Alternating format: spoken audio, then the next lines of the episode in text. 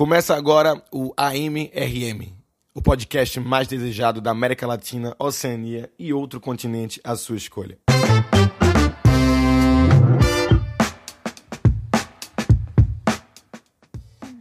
Eu sou o Rodrigo Marques e eu também estava com saudade, estamos de volta.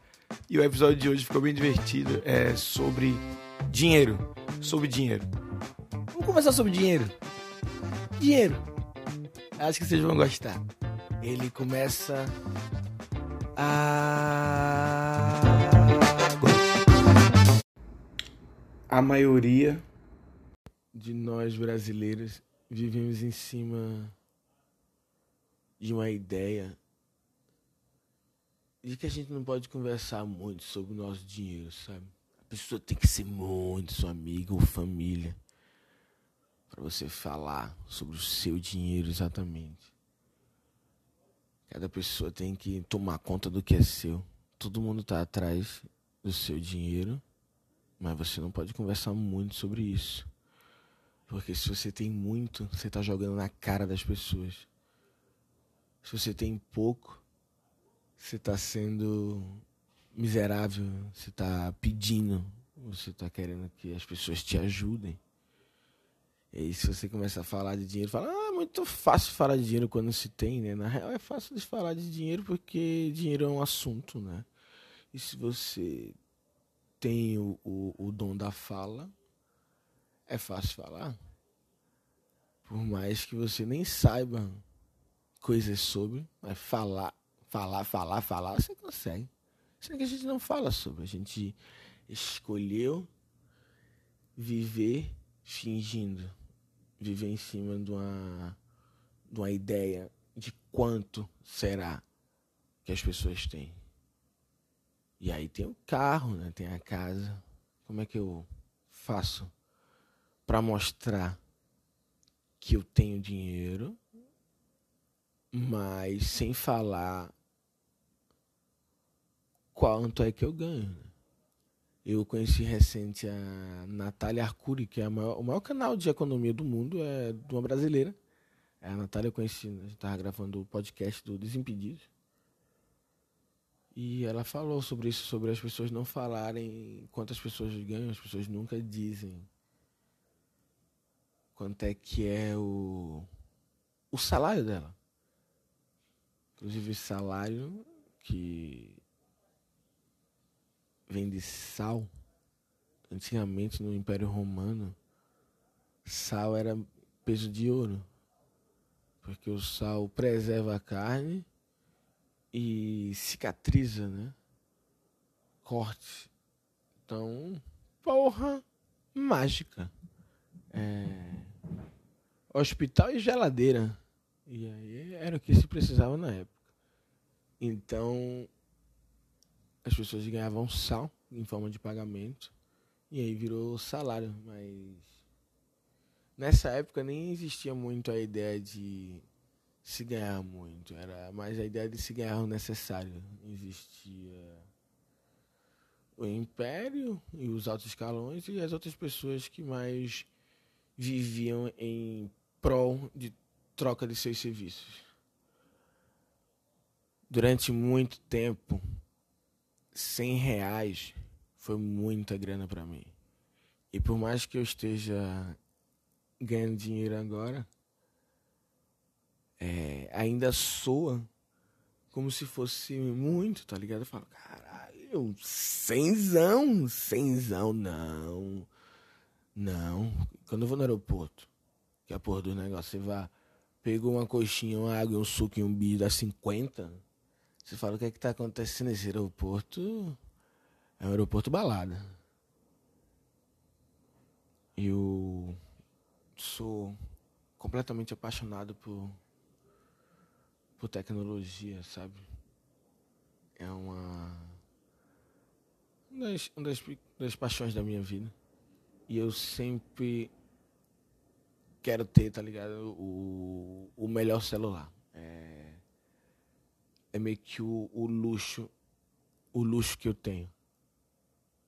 Olha isso que doido. Só de eu estar falando para vocês, eu já fico pensando, a galera vai achar que eu tô me achando, que eu tô falando que tô ganhando dinheiro e que eu gosto de ter o melhor celular.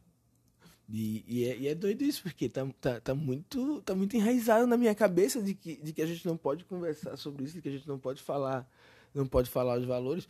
Mas é uma parada que eu gosto de ter, é, é a porra do celular bom. Às vezes não muda nada de um pro outro, mas eu, eu acho legal de ter.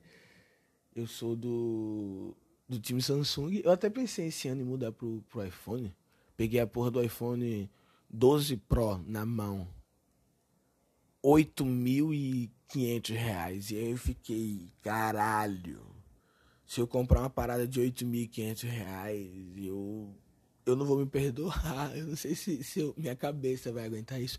Por mais que eu tenha 8.500 reais, não, não, não, não iria fazer diferença para mim. Mas, cara, pensar em dar em 8.500 reais no celular. E aí o cara fez, ó, oh, e vem sem carregador. Na hora que ele falou, eu disse, nada, não.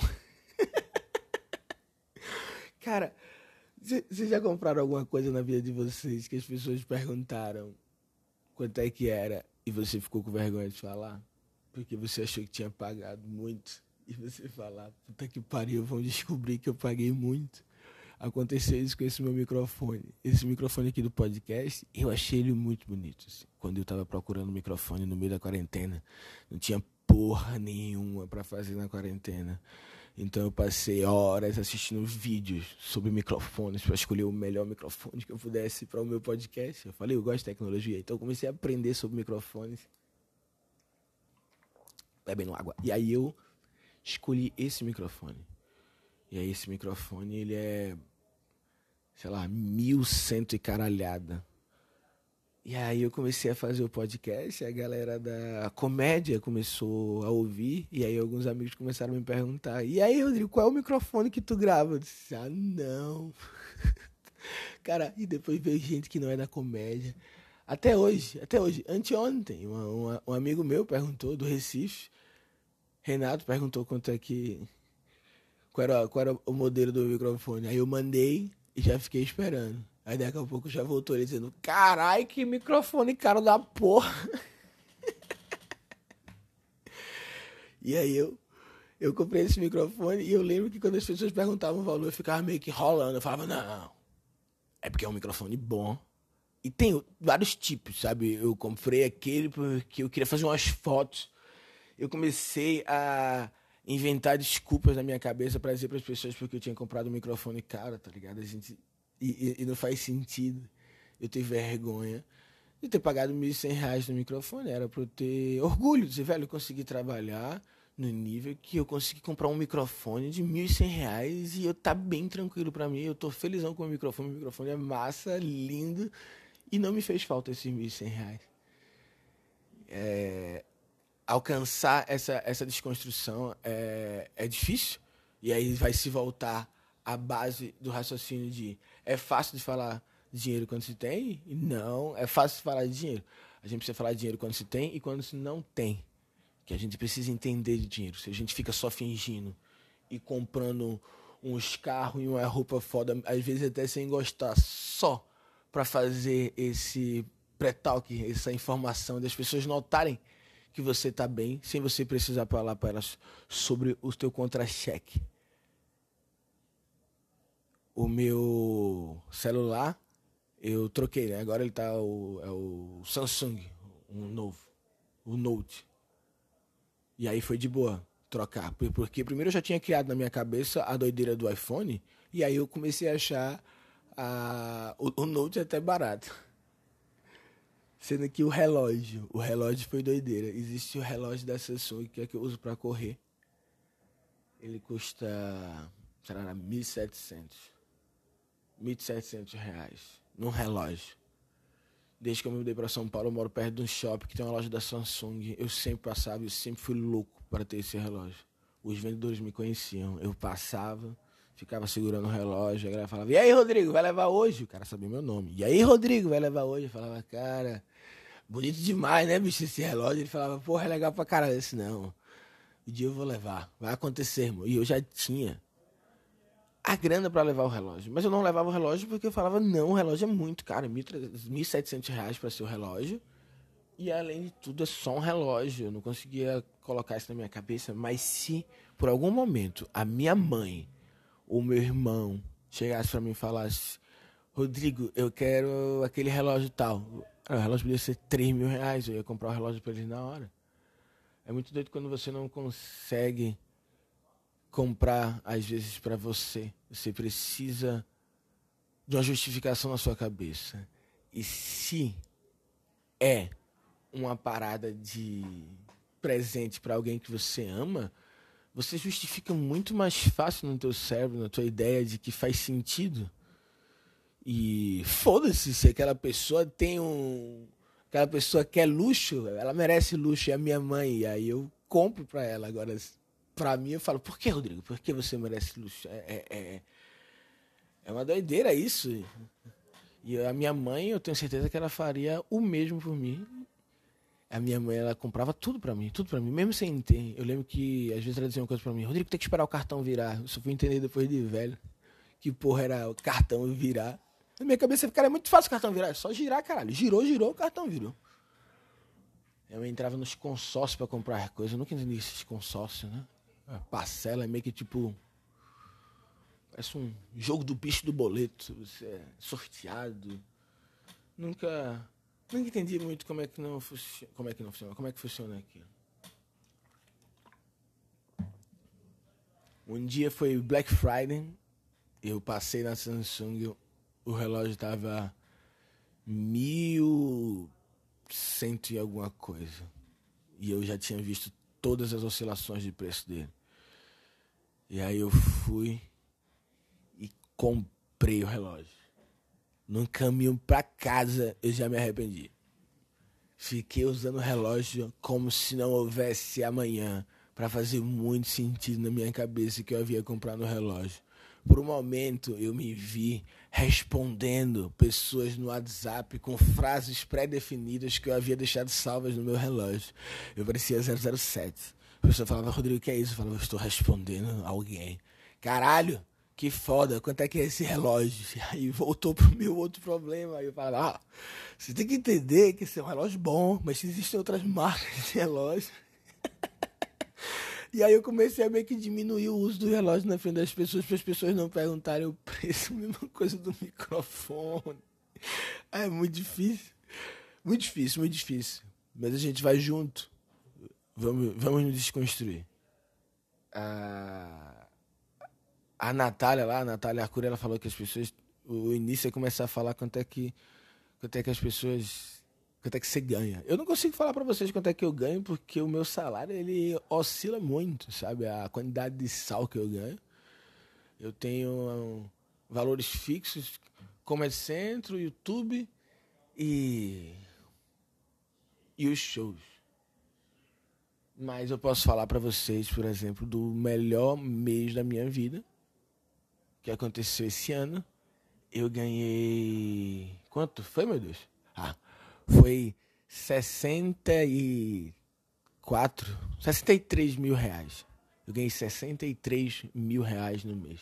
Pronto, consegui me desconstruir nesse nível e falei quanto eu ganhei. Inclusive, eu queria que vocês falassem para mim quanto é que vocês ganham. Talvez vai, vai livrar vocês um pouco. Entra eu vou postar, provavelmente, o flyerzinho, né? Não é flyer, é o, é o cartazinho desse, desse episódio no meu no meu Instagram e eu te desafio a ir lá e escrever quanto é que foi ou quanto é que é o teu salário, quanto é que foi o teu maior salário, sei lá o que você quiser falar sobre a sua grana.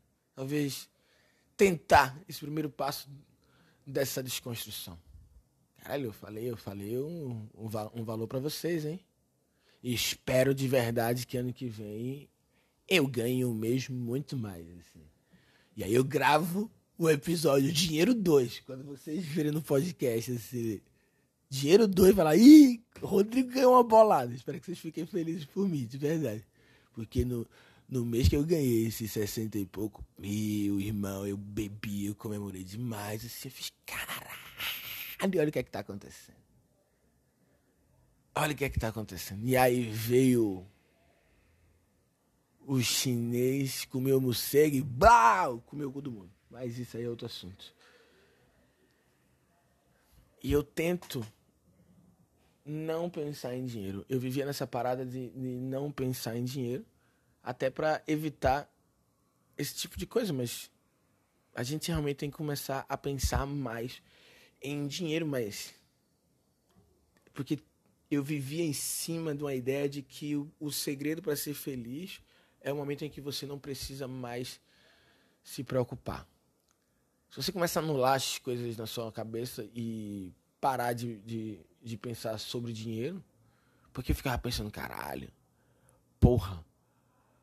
O cara fala dois palavrões seguidos e não diz nada. Caralho, porra. Meu, é que eu tinha comprado um HB20 quando eu morava no Recife, foi 40 mil reais. Como eu faço stand-up, autônomo, não tinha como eu dizer que ia ter o dinheiro. Então tinha que dar mais da metade. Aí eu juntei 22 mil, fui lá na Hyundai e falei, toma, 22 pau. E aí dividi o resto milhares, 60 e poucas vezes. O cara te dá uma bíblia, um carnê, de, a parcela era 600 e caralhada.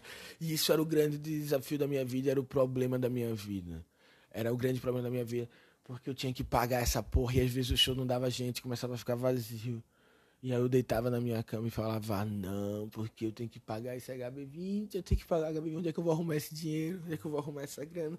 E eu ficava atrás, atrás desse dinheiro sempre. Era uma, uma luta eterna. Eu lembro que é o primeiro contrato que eu fiz do A Culpa do Cabral, eu adiantei quatro parcelas lá no final. Quando a gente adianta a parcela, a parcela fica mais barata, de 600 e pouco, ela fica por 340. Você fala, tô vencendo, porra, consegui vencer a porra do carnê.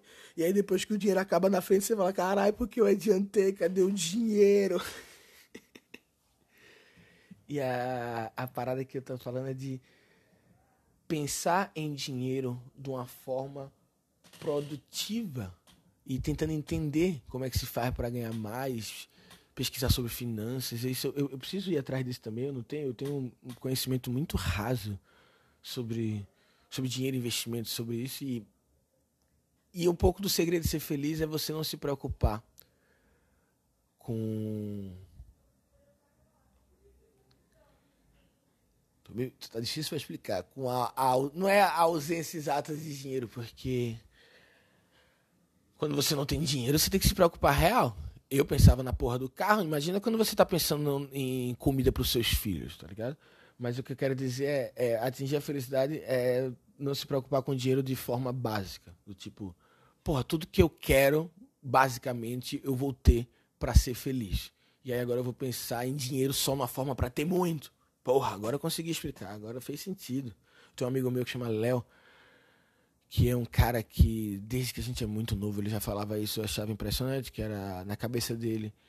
Você prefere o que, Léo? Trabalhar oito horas e ganhar oito mil reais? Ou você prefere trabalhar quatro horas e ganhar seis mil reais, cinco mil reais? Sempre foi cinco mil, seis mil para ele. Sempre foi, sempre foi. Sempre foi. Léo, uma vez ele foi numa entrevista de emprego e ele é muito inteligente. Aí a entrevista dele tinha sido ótima. A galera tava adorando ele, tinha sido indicação de uma, de uma ex dele. E ele ia conseguir um emprego nessa empresa que era foda. E aí quando ele tava indo embora, ele tinha entendido como é que a empresa funcionava mais ou menos. E aí ele pegou e deu esse, esse exemplo pro, pro entrevistador de que como, como algo poderia ser feito mais rápido lá dentro. E se por um acaso ele fizesse isso durante a sua carga horária, ele poderia ir embora mais cedo. Eu acho maravilhoso. O cara, na entrevista de emprego, ele já tá perguntando se pode largar mais cedo se ele se desenrolar.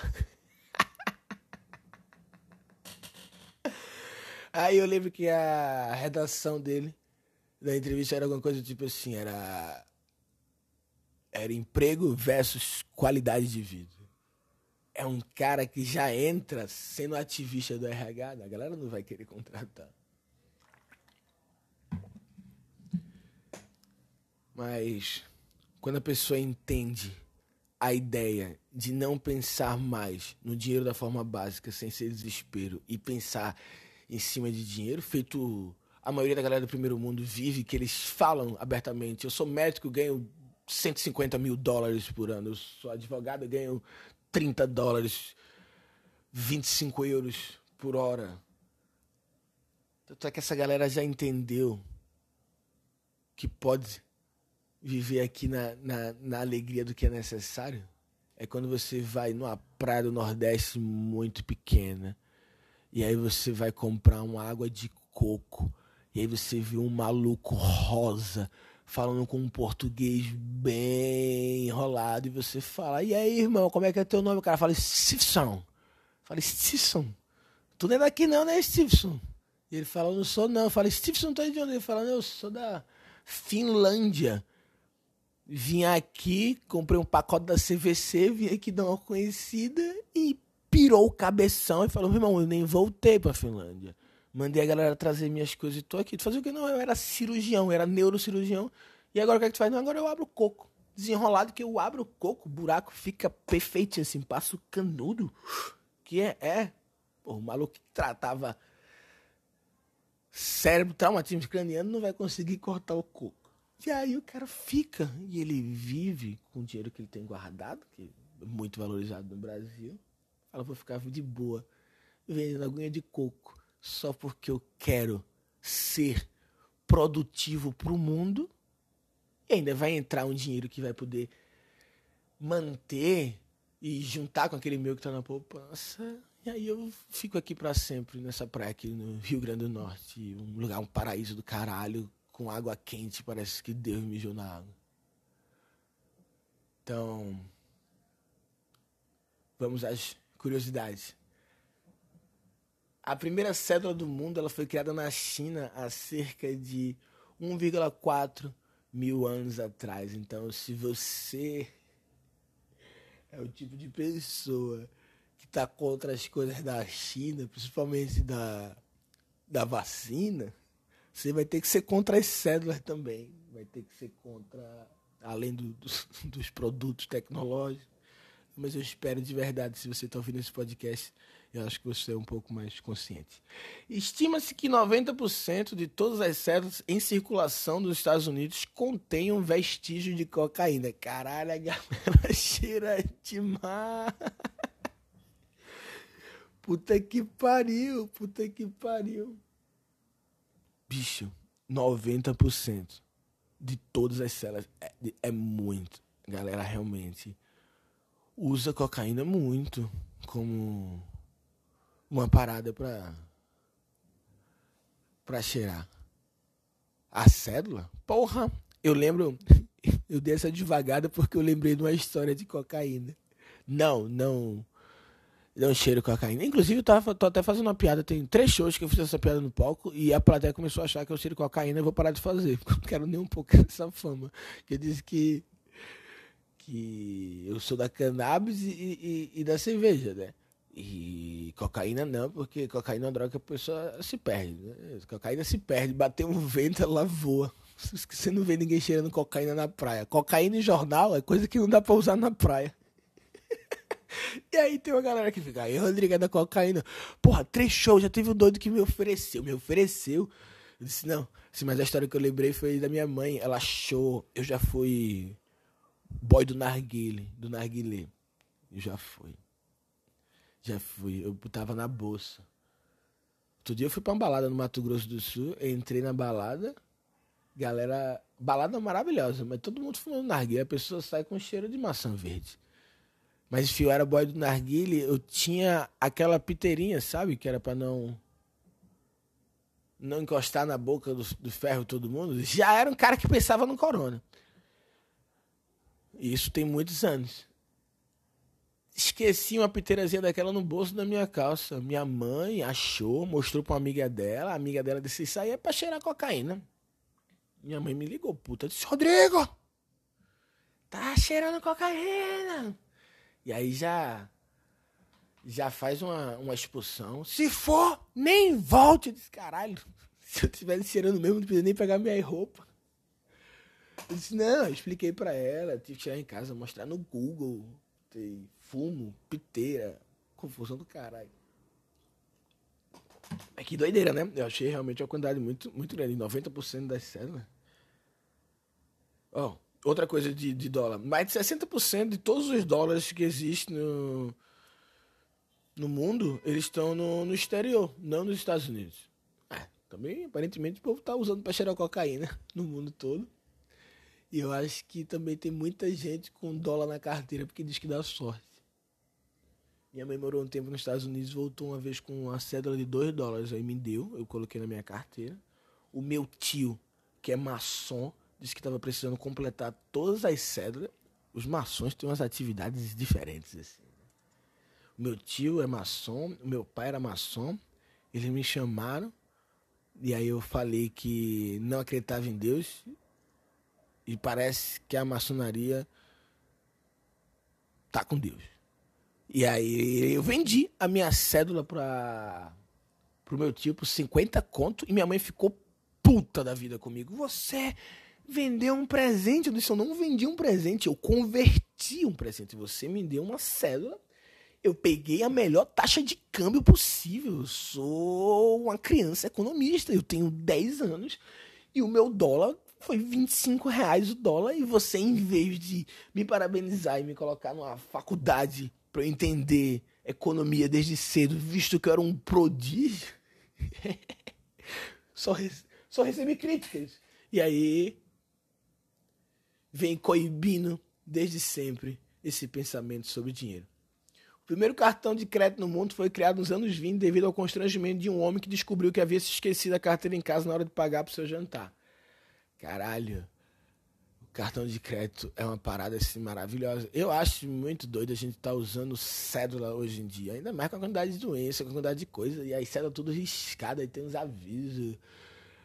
Porra, cédula deveria ser tudo cartão já. Inclusive o meu relógio, ele ele paga. Ele tem o Samsung Pay, mas eu tenho um pouco de vergonha de ir na Drogazil comprar Tilenol e camisinha e falar, vou pagar no meu relógio. Plau! Eu lembro uma vez que o meu irmão, ele tinha, eu tinha um hipercard, um canal, um cartão de crédito numa rede de mercados do Recife.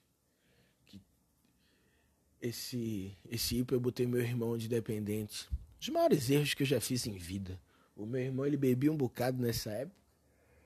Ele se perdia nas baladas. E gastava uma grana do caralho. Meu cartão tinha um limite baixo tive que ficar amortecendo. O tal do amortecer é foda. Você vai amortecendo, amortecendo, mas quando a lapada vem, ela vem seca, tem bem na tua cara que tu tem, tem, tem, tem manhã que me salvou desse hiper.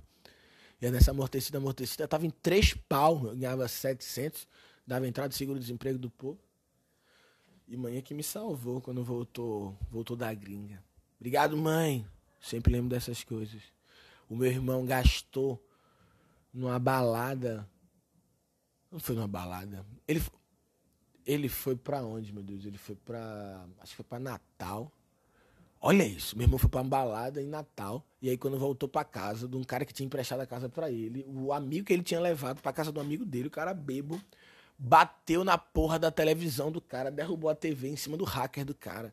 E aí eles saíram de 8 horas da manhã pra ir na, nas lojas americanas pra comprar uma porra de uma TV. E depois foi, sei lá, na porra de uma loja de móvel, comprar um, um, um, móvel. E aí passou tudo no quem? No, no IP de Rodrigo. Rodrigo este que está dormindo em sua cama no Recife. Acordo, vou sair de carro, paro no posto de gasolina, viro pra galera, falo, gente, completa por favor, galera, enche o tanque. Eu vou passar meu cartão. E aí não passa, né? Não passa, eu não tinha dinheiro. E gasolina não tem como puxar. Tive que esperar ele voltar. Ficou as duas horas no posto. Mas que raiva eu fiquei. Que raiva eu fiquei. Nesse dia eu tirei o cartão do meu irmão. Meu irmão, ele é mais velho do que eu, ele já tinha tido outros cartões, mas ele é um cara que se divertiu muito com essa ideia de vamos usar esse cartão ao máximo depois a gente pega outro. Todos os anos são impressas mais cédulas para banco imobiliário do que dinheiro de verdade.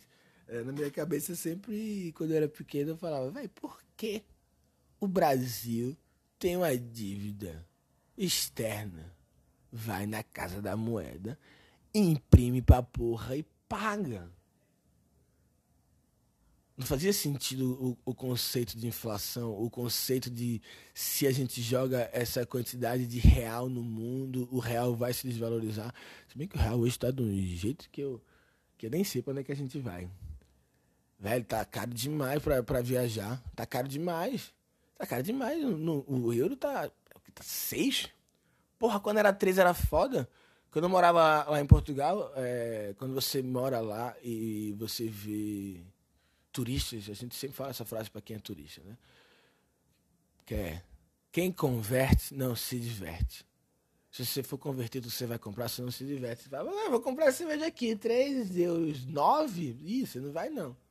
E aí agora, você vai pro 6, você fala, nem fudendo, 18?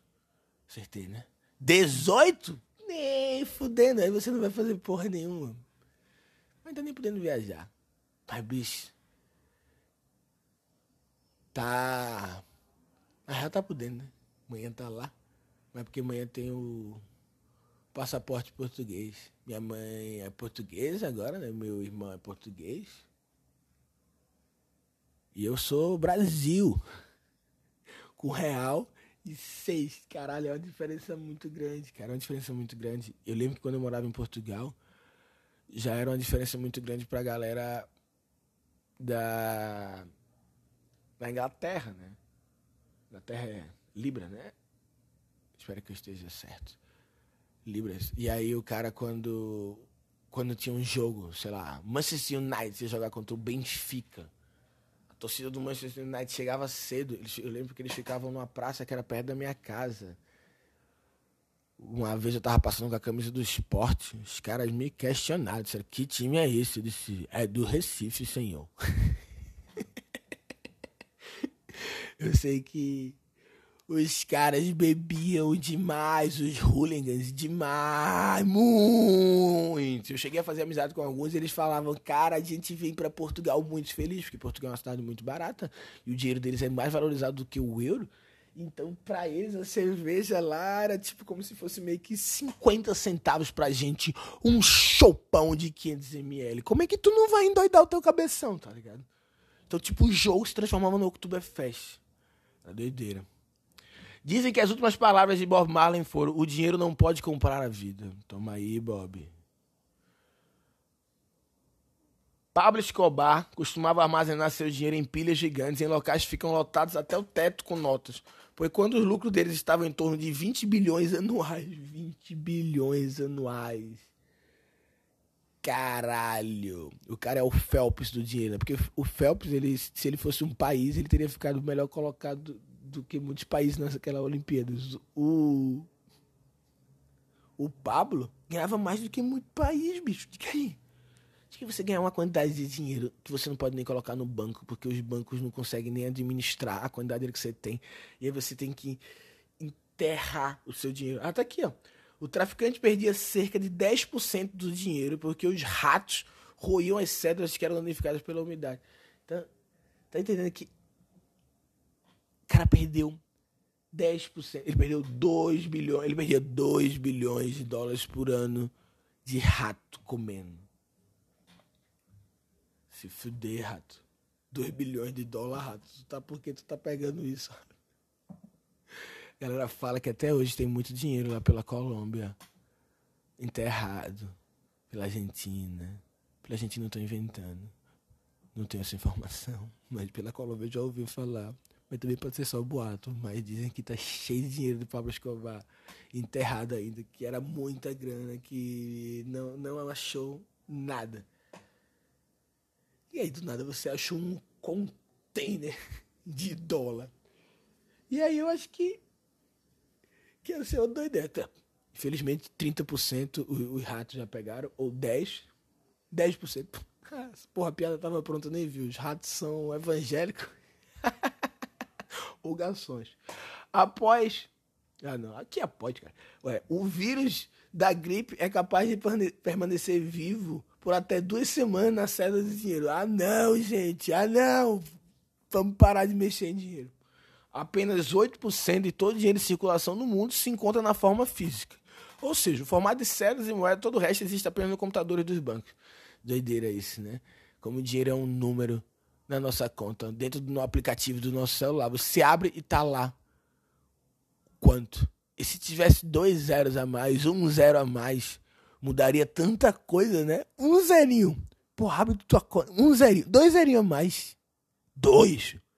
Dois zerinhos a mais ia ser uma doideira, hein? O que, que tu vai fazer agora? O que, que tu vai fazer agora? Puta que pariu. Eu lembro. Eu lembro não, quando eu vejo nos filmes que os caras sempre falam em filme falam.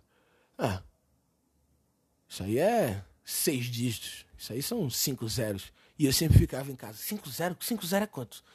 Dez é um zero, cem dois zero, mil três zero. Ia devagarzinho. Toda vez eu me atrapalhava.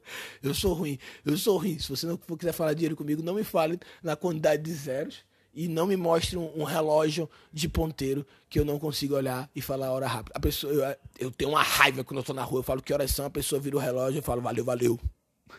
não consegui ver. Na década de 20, durante o período da hiperinflação na Alemanha, a moeda perdeu tanto valor que muitos cidadãos passaram a usá-las como papel de parede, de gai. De gai. Acabou o dinheiro, velho. Você estava usando papel de parede, mais barato que papel de parede. Foi que nem a nossa moeda de. de um centavo, né? Que se você derretesse ela, ela valeria 4 centavos, acho que era isso. E não faz sentido fabricar uma parada que o produto derretido vale mais do que o produto feito. Na década de 30, notas de 100 mil foram impressas nos Estados Unidos. Caporra! Caporra! A de 200 eu já achei doideira. Na Europa, tem uma nota de 500 euros. E ela é grandona. Grandona, assim, parece um, um panfleto. Pô, uma nota de 100 mil é um cartaz, né? O cara sai com um cartazão. Imagina tu perde uma nota de 100 mil. Imagina tu na praia pra comprar um queijinho e um caldinho com a nota de 100 mil. Caba não vai ter troco nunca. Como é que o caba vai te dar de troco? O cara vai dizer, olha só, tá aqui. falei, irmão, eu queria um caldinho e uma ostra. E uma porção de hoje, cara. Tá bom, então fica aqui com o meu apartamento que eu vou pegar as coisas para você. E para encerrar, eu vou falar todas as moedas que o, o Brasil já teve. Teve primeiro foi o, os réis, né? Que era no período colonial, a 1942. Desde o início, não, não sabemos qual era o dinheiro antes que o, os índios utilizavam, qual era a moeda tupi. Aí depois veio. Acho que os índios não usavam dinheiro, acho que os índios só estavam de boaça. Foi até 1942, e aí depois veio o, Cruzeiro, de 1942 a 1967. Depois veio o Atlético Mineiro. Cara, que piada idiota. Depois veio o Cruzeiro Novo, de 1967 a 1970. Não pegou muito eles. Três aninhos só. Cara, eu gostei não. Gente, gente, a gente não gostou do Cruzeiro Novo, hein? Não gostamos do Cruzeiro Novo. Vamos conversar sobre isso? Reuniãozinha, Blau, voltou o Cruzeiro. De 1970 a 1986, Cruzeiro Novo. Não, Cruzeiro. E aí, de 1986 a 89, foi o Cruzado. E aí, cara, a galera não é muito criativa, não. De 1989 a 1990, foi o Cruzado Novo de 1990 a 1993 foi o cruzado, o Cruzeiro. Cara, o Cruzeiro, ele volta com caralho, hein? O Cruzeiro, o Cruzeiro é a a Fênix das cédulas nacionais. E aí depois veio o Cruzeiro Real. Eu lembro do Cruzeiro Real no colégio, de manhã me dando Cruzeiro Real. Eu lembro da porque manhã em 1994, eu lembro de manhã me dando a minha primeira cédula de 5 reais. Eu lembro disso, porque 5 reais valia muito. E eu entrei numa lojinha que era lá na rua da minha casa, numa rua, nessa época eu morava na onde? Era na Ibiribeira, na Ibiribeira. Mãe tem essa casa até hoje. Inclusive, ela tá vendendo. Se quiser comprar uma casa na Ibiribeira, toma aí, mãe. Vou ver se tu escuta o podcast. Tô anunciando tua casa da Ibiribeira.